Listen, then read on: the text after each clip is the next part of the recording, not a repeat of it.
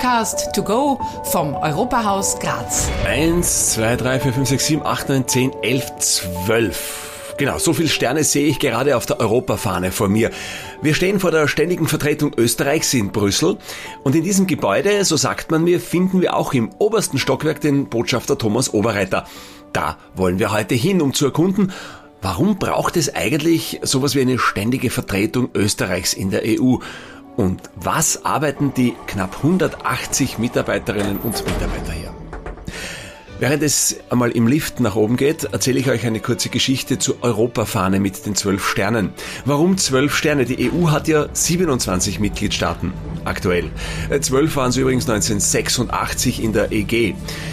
Nun, man kann eines also schon ausschließen, die Anzahl der Mitgliedstaaten ist nicht ident mit der Anzahl der Sterne, wie man das aus den Vereinigten Staaten kennt. Außerdem würden ja dann alle EU-Fahnen immer wieder mal geändert werden müssen, also kein guter Plan.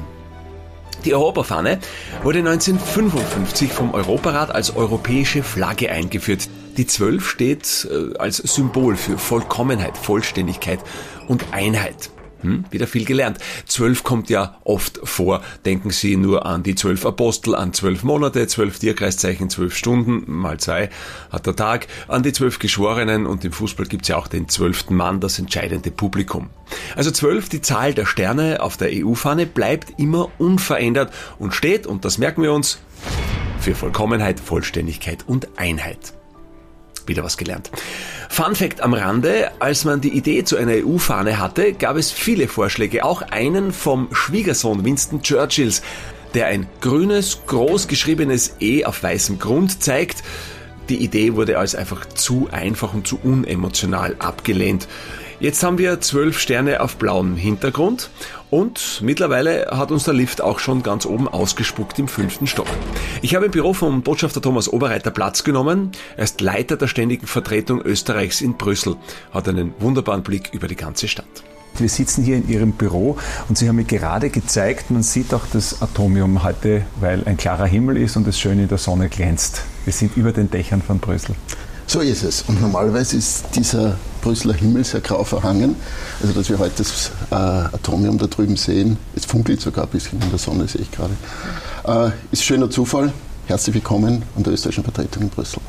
Die österreichische Vertretung in Brüssel, das müssen Sie mir jetzt einmal erklären. Ich habe mitbekommen schon in der Vorbereitung, dass da knapp 180 Menschen arbeiten in dieser Vertretung, 40 Sozialpartner, was machen Sie hier ganz genau? Warum braucht jedes EU-Land eine ständige Vertretung?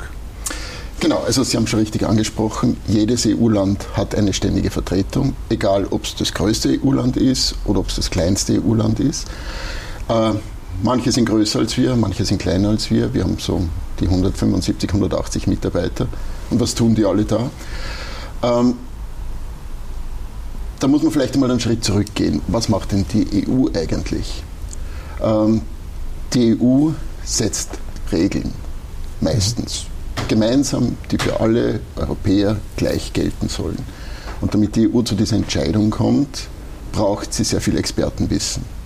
Es gibt hier in Brüssel ungefähr 220 Expertengremien, die Entscheidungen vorbereiten. Da ist alles Mögliche dabei, von der Landwirtschaft zur Weltraumforschung, Verkehr, Flugverkehr, alles, was Sie sich vorstellen können. Jedes Thema hat eine Expertengruppe, also grob geschätzt 220. Und in diesen Expertengruppen hat jeder Mitgliedstaat genau einen Sitzplatz. Jeder kann dort mitarbeiten, jeder kann seine Beiträge leisten. Ähm, und Wenn es für das Mitgliedsland relevant ist. Es ist äh, eine Kannbestimmung. Es ist eine Kannbestimmung. Mhm. Für Österreich heißt das, dass wir natürlich überall vertreten sind, ja. Äh, dass wir überall schauen, dass die österreichischen Interessen angemessen berücksichtigt sind. Und das ist genau die Aufgabe der Kollegen, die ich hier an der Vertretung habe, also diese 175, 180 Kollegen, schauen, dass Österreich Stimme wirklich in jeder Expertengruppe gehört wird. Das heißt, Sie sind sowas wie ein Brückenkopf zwischen der heimischen Politik, die ja natürlich auch die Themen und die Richtlinien und die Richtung vorgibt, die Sie da hier zu platzieren haben. Kann ich das so So ist verstehen? es. Also wir sind die Stimme Österreichs gegenüber der Europäischen Union. Also wir sind die, die Vertreter gegenüber der Europäischen Union und wir sind die Vertreter der österreichischen Interessen. Mhm. Sie sagen es ganz richtig, wir machen das jetzt nicht irgendwie aus eigenem Gutdünken, sondern entlang von Leitlinien, von Weisungen, die in Wien von der Bundesregierung und den Bundesministerien erstellt werden. Dementsprechend müssen Sie aber breit aufgestellt sein, weil Sie müssen so quasi wirklich alle Themen abdecken können, zumindest. Äh, so ist es. Äh, und wir sind extrem breit aufgestellt. Also wir haben hier wirklich Vertreter von jedem einzelnen Bundesministerium, Experten für alles Mögliche. Wie gesagt, wir haben die österreichischen Sozialpartner da, die Nationalbank, die Parlamentsdirektion. Äh, also das gesammelte Wissen Österreichs, ich würde fast sagen, Österreich, wie es leibt und lebt, ist unter diesem Dach hier versammelt. Und das ist übrigens kein Zufall, sondern das war eine ganz bewusste Entscheidung, als wir 1995 beigetreten sind. Mhm. Also da war das Bekenntnis der österreichischen Bundesregierung damals, wir gehen gemeinsam nach Brüssel. Alle Ministerien, alle Sozialpartner wir machen EU-Politik gemeinsam vor Ort. Und so ist es nach wie vor geblieben. Das heißt, dieses Wissen fließt jetzt ein in Gesetzgebungsprozesse, die genau. dann natürlich ihren Weg über die Kommission dann auch ins nationale Recht überführen. Das mhm. heißt, das dauert. Wie geht es Ihnen auch mit diesen Zeitabläufen? Weil ich kann mir vorstellen, es gibt Themen, die sind so quasi Dauerbrenner, die ja. kommen seit Jahren, vielleicht sogar schon seit Jahrzehnten vor. Also bei mir ist es ja so, dass ich inzwischen schon zum vierten Mal in Brüssel stationiert bin. Ich war als sehr junger Beamter zum ersten Mal da, zwischendurch zweimal, jetzt zum vierten Mal und manche Themen sind dieselben geblieben. Ja. Also ich habe sogar manche Rechtsetzungsvorschläge wiedererkannt, die ich vor fünf, sechs, sieben Jahren hier bearbeitet habe, wo nichts weitergegangen ist. Auch mhm. sowas gibt es. Äh, es gibt immer wieder Themen, die derartig kontrovers auch unter den Mitgliedstaaten sind, dass eine Entscheidung einfach nicht möglich ist. Und irgendwann wird halt die Kommission den Schluss daraus ziehen, dass vielleicht ihr Vorschlag nicht der klügste war, wird es zurücknehmen. Ja? Mhm. Also alles gibt es. Es gibt aber auch umgekehrt, und das haben wir in verschiedenen Krisensituationen gesehen, äh, Situationen, wo die Europäische Union irrsinnig schnell entscheiden kann. Ja? Äh, auch das gibt es. Ja? Also EU überrascht einen jeden Tag aufs Neue, würde ich sagen. Den Satz habe ich auch schon öfter gehört im Rahmen unserer Gespräche. Kein Tag ist wie der andere. Und, so ist es. Und das macht spannend, darum bin ich auch sehr gern zum vierten Mal da.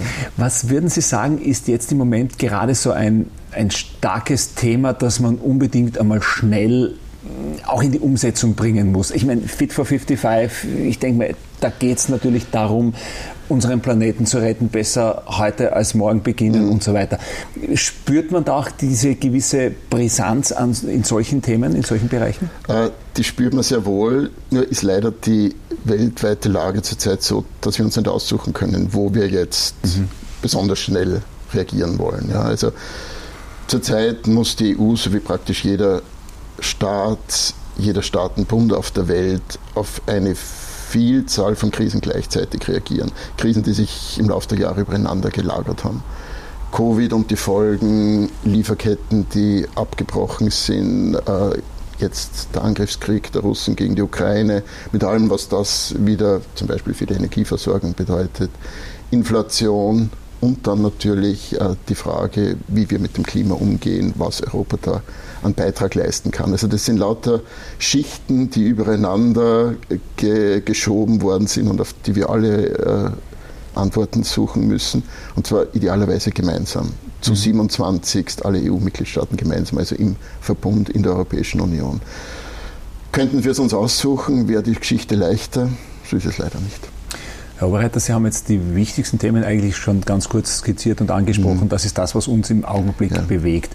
Wenn Minister zusammenkommen, dann sind Sie als Botschafter da auch immer wieder ja. dabei, äh, um auch dann Rückmeldung zu geben, in Ihren Abteilungen, was da jetzt auch äh, der Weg ist, den man einschlagen kann. Ist genau, so? also ich, ich sehe mich ein bisschen als Filter in, in beiden Richtungen. Also ich habe erst erwähnt, wir haben so um die 220 Expertengruppen, die Ministersitzungen vorbereiten. Und das muss natürlich irgendwie gefiltert, aufbereitet werden. Das ist meine Aufgabe und das dann auch so den Ministern zu präsentieren. Und auf der anderen Seite, Sie haben ganz recht, braucht es halt manchmal die politische Entscheidung, in welche Richtung weitergearbeitet wird. Also vom Minister hinunter zu den Experten. Und das ist dann auch meine Aufgabe, das an die Kollegen so weiterzugeben, dass sie eben dann in, in die richtige Richtung weiterarbeiten und sich nicht in irgendwelchen Sachen verzetteln. Mhm.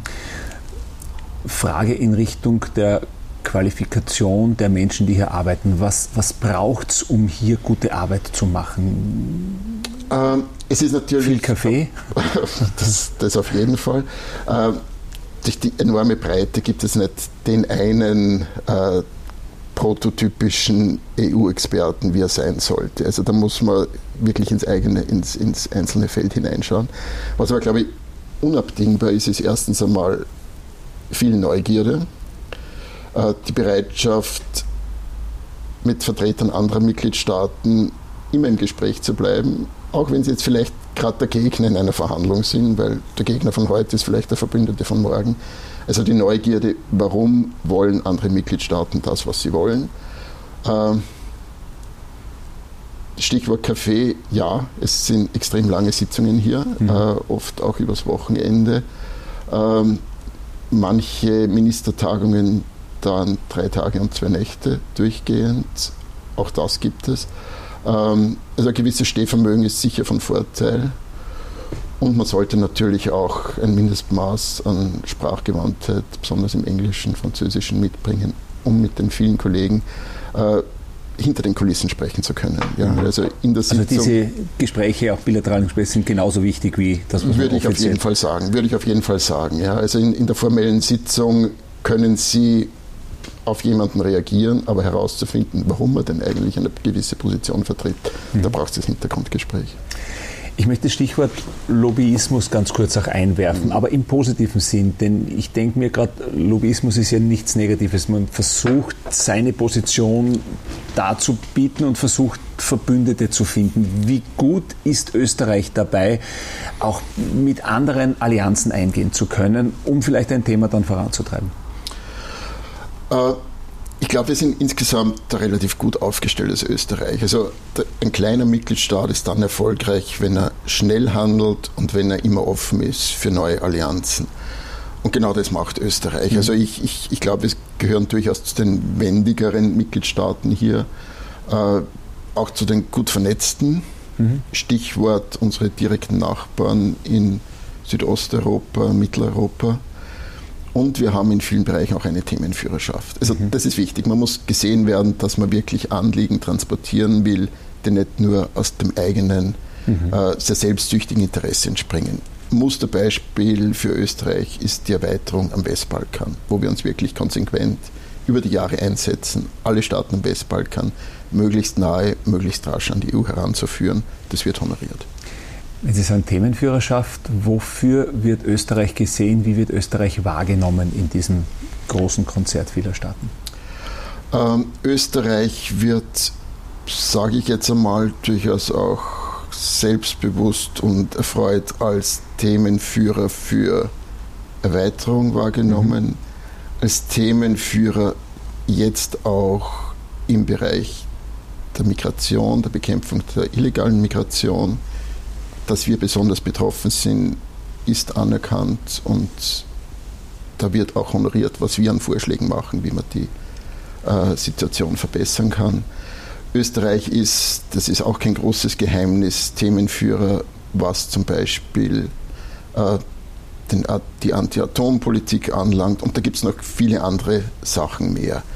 Ähm, also wir sind, glaube ich, ein durchaus positiv besetztes Land, dass es dann Reibereien mit größeren Mitgliedstaaten gibt, die halt einmal die andere mhm. äh, Position vertreten. Das ist so. Damit muss man umgehen können. Und das ist ja auch genau das, worum es geht, einen Konsens finden mit anderen, ja. vielleicht irgendwo diese Schnittmenge herstellen, wo man dann doch noch miteinander kann. Genau. Also es geht nicht immer darum, den Konsens unter allen 27 zu finden. Es reicht, reicht oft eine qualifizierte Mehrheit, wie wir das da im, im Brüsseler Jargon nennen. Äh, also es gibt durchaus auch Abstimmungen, in denen man ab und zu auch überstimmt wird. Aber wie ich es erst vorher schon mal gesagt habe, heute vielleicht der Gegner von mir, ist morgen mein Verbündeter. Heute verliere ich vielleicht eine Abstimmung, heißt nicht, dass ich die morgen nicht gewinnen werde. Ja, also dieser ewige Verhandlungsprozess, der macht auch Brüssel aus äh, und macht es auch wahnsinnig spannend. Wie groß muss eine Frustrationstoleranz sein? Ähm, naja, in meinen, jetzt, also. in, meinen, in meinen inzwischen fast 15 Jahren hier in Brüssel haben sich schon einige Frustrationen angesammelt. Aber ich bin freiwillig wieder zurückgekommen. Also ja. so schlimm kann es nicht gewesen sein. Aber kommen wir auf dieses freiwillige Zurückkommen zurück. Was, was ist denn Brüssel für Sie jetzt auch, auch privat? Was macht Brüssel aus? Was, was ist das Faszinierende an dieser Stadt? Äh, Brüssel ist eine wahnsinnig internationale Stadt. Das hat es auch ein bisschen mit Wien gemeinsam, aber vielleicht ist es hier noch ausgeprägter. 27 ähm, Mitgliedstaaten, 24 Amtssprachen, die alle gleichberechtigt sind, eine Vielzahl von Ideen, Thinktanks, Universitäten, Lobbyisten auch, äh, aber wahnsinnig viele Ideen, die in der Luft herumschwirren. Ähm, das macht es eine irrsinnig spannende Stadt. Brüssel ist, wie Sie vielleicht jetzt auch bei Ihrem Aufenthalt merken werden, eine sehr lebenswerte Stadt. Ähm, das Essen ist gut, das belgische Bier fast so gut wie das österreichische. Also man kann schon gut leben hier mhm. und äh, ich fühle mich sehr wohl in dieser Stadt. Mhm. Sie haben jetzt gerade noch einmal die Lobbyisten angesprochen. Wie geht man mit diesem Thema um, wenn Sie jetzt einen Termin haben und Sie wissen, das ist mhm. ganz klar jemand, der mir erklären will, dass die Zukunft bei den E-Fuels liegt zum Beispiel. Wie geht man mit so einem Termin um? Man hört sich das an, hält dann Rücksprache oder? Ja, also ich, ich glaube, das, das wirklich Wichtige ist transparent und offen sein. Mhm.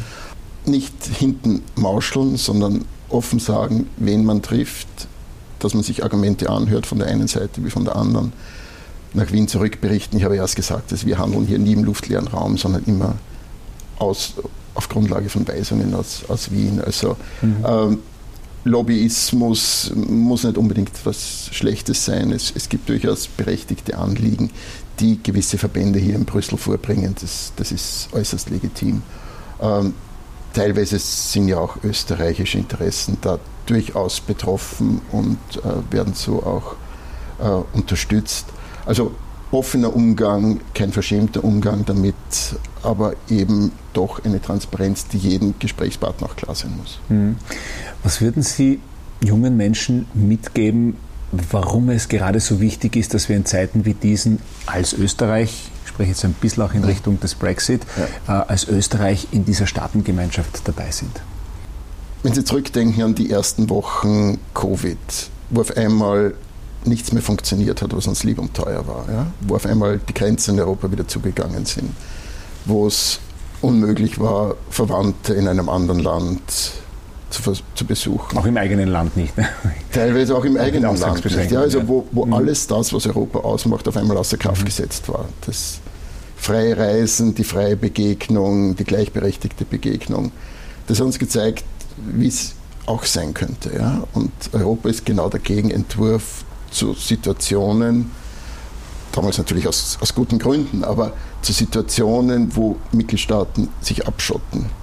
Äh, ein kleines Land wie Österreich, das so angewiesen ist auf Außenhandel, Tourismus und so weiter, für uns ist es lebenswichtig, dass wir offene Grenzen haben, gemeinsame Währung, gemeinsame klare Regeln, wo nicht der Große dominiert, sondern die für alle gleich sind. Also Österreich profitiert wahrscheinlich viel, viel mehr als viele andere Mitgliedstaaten davon. Und nicht zuletzt, äh, das ist jetzt vielleicht für die jungen Zuhörer hier schon ganz weit weg, aber Österreich ist lange am eisernen Vorhang gelegen. Also mhm. die Trennlinie durch Europa, die war direkt an unserer Grenze. Ja. Und dass das jetzt alles überwunden ist, aufgearbeitet und lang in der Vergangenheit liegt, ist, ist auch ein Verdienst der europäischen Integration.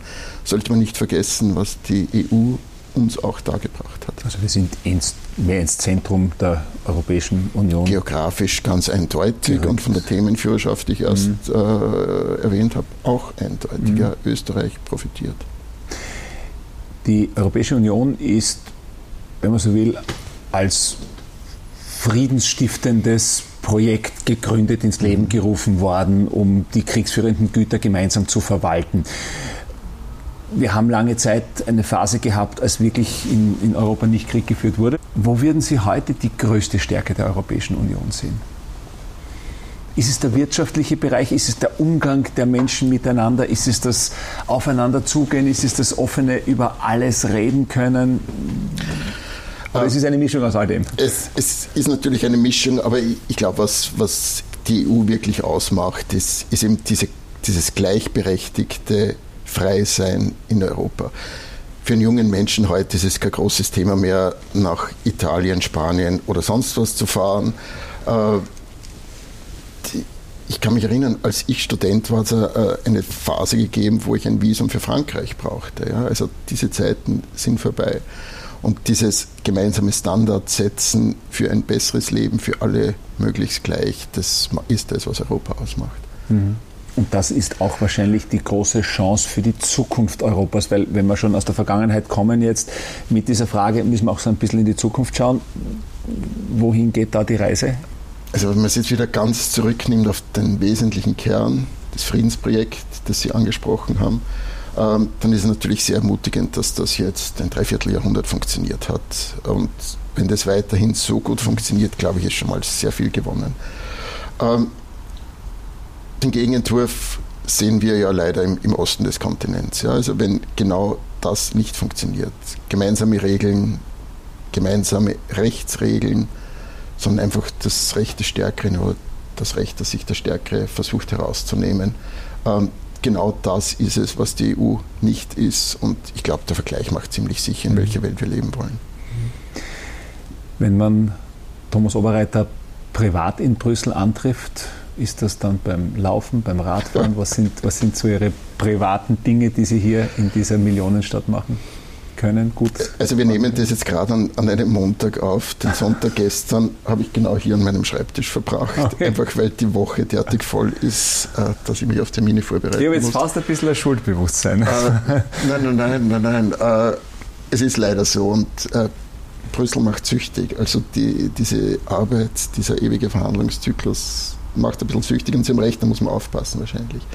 Auf der anderen Seite, können wir jetzt wieder nicht zeigen, hier direkt vor der Tür liegt ein wunderschöner großer Park, perfekte Laufstrecke mhm. und meine Wohnung ist auch nicht weit von hier weg. Also wenn ich Zeit habe, dann gehe ich da draußen laufen. Ansonsten sitze ich meistens in irgendwelchen Sitzungssälen und bin dort anzutreffen. Ja wenn wir, weil wir auch die jungen Menschen ansprechen, vielleicht auch jene ansprechen, die noch nicht in Brüssel waren, die sich das vielleicht einmal anschauen möchten, was mhm. muss man in Brüssel gesehen haben, weil Sie jetzt doch von viel Erfahrung schon mhm. sprechen, was ist so quasi fast ein bisschen ein Geheimtipp, wo man unbedingt gewesen sein muss, also ob das jetzt der Grote Platz ist, aber es gibt ja wahrscheinlich weit mehr als naja, äh, wir haben hier an der, an der Vertretung auch einen, wie wir es nennen, Besucherdienst. Also wirklich einen Service für Besuchergruppen, der auch von Schulen sehr, sehr gut genützt wird. Ich habe gehört 200 pro Jahr. Äh, wir haben, ja, jetzt ja. nach Corona sind wir wirklich wieder fast dort, wo wir vorher waren oder sogar schon am Weg drüber.